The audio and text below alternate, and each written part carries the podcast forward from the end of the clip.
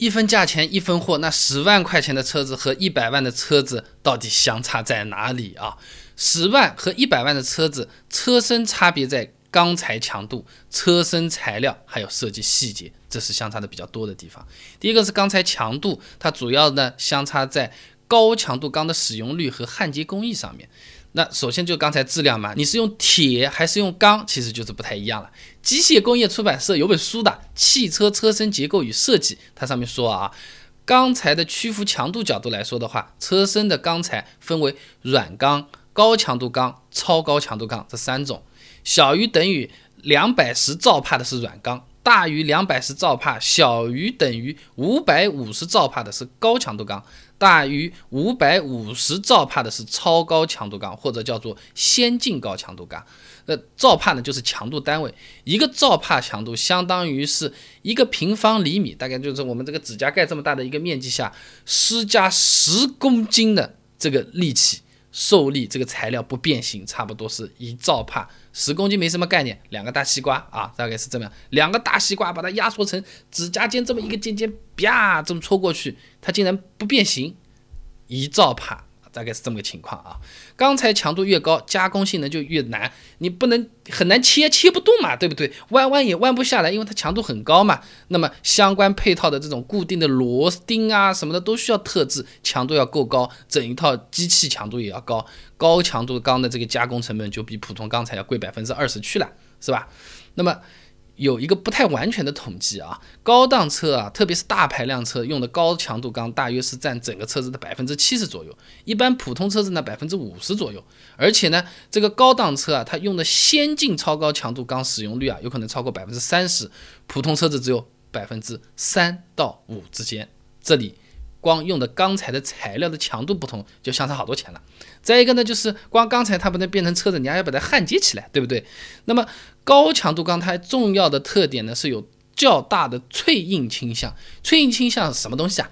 就是你焊的时候温度很高，冷的时候呢，就像钢淬火了一样，是相对来说这个组织是比较。硬的，那么对焊接它会产生比较大的影响。相比普通车啊，高档车的那个焊接工艺要求就是先进，比较难，对吧？控制要求也严格，那无形中呢就扩大这个材料带来的那个好处，也增加了焊接方面的这个成本的提高。那基本上相同的结构，高强度钢的焊接啊，需要的成本比普通钢要高百分之三十左右，又是一笔钱。再一个呢，就是一百万的车子哪有只用钢啊？它还用新材料。呃，车子啊，贵的真的是什么想象力都有，所以说什么贫穷限制想象力，这话也有道理啊。那它这种强化材料有可能不仅仅是钢，那比如说它有可能会用铝，对吧？而铝我们印象中不是挺软的吗？铝呢本身的确是一种比较软的这种金属，那捏捏就能把它捏软了。但是我们这个家里阳台上有一张东西啊，挺硬的，这个门窗上的框框叫什么？叫铝合金。哎，铝合金是比较硬的，又轻，就是在演练过程中啊，铝还把它加镁、钛一些元素形成的这个铝合金，强度会大大增加。哎呀，一个例子嘛，那 iPhone 五的机身是铝的嘛，iPhone 六的话呢是六千系列的铝合金，到了 iPhone 六 S 和七呢就是七千系列的那个铝合金了啊。呃，有些机构上面的资料我去查了一下，看看铝合金在汽车中的使用大概可以到五百四十公斤，它可以使这个车子啊减重百分之四十。那么好了，越轻同样的动力，那你的操控性能、油耗都会得到优化的，这个就重量带来的这个差别。那好了，那反正。一公斤的材料，钢材呢大概是零点八到一美金啊，钢材；铝的话呢是两点四到两点六美金。那你再乘上去算算看嘛，一个是一块钱，一个是两块六，又是相差两倍多一点，三倍不到一点，对吧？还有贵的车子，一百万里面也有车子会用什么铝合金以外还有什么碳纤维。或者说，呃，其他的材质和碳纤维把它粘合在一起，进一步降低这个车重。你宝马七系用的碳纤维和金属的连接技术啊，碳纤维这个部件是内嵌于这个 A 柱，延伸到这个车顶，沿 D 柱到后面的这个金属外壳的这一根碳纤维的传动轴啊，承受的轴距啊是钢轴的几倍，提高这个车厢啊。侧翻的时候，这个稳定性成本上，一公斤的碳纤维大概就是二十到三十美金了，几乎是钢材成本的二十倍啊！用的材料不一样，会相差很多很多的钱。设计细节，你想想看啊，豪车为什么好看？好看都是钱砸出来的。那普通车子，你研发时间、投入成本以及制造时间，都是要和最后卖出去这个车子赚来的钱要做一个平衡的。你卖的越便宜的车子，你有可能可以设计的时间就相对会比较短。我慢工出细活，相对来说就可以卖的相对会贵一点了，对吧？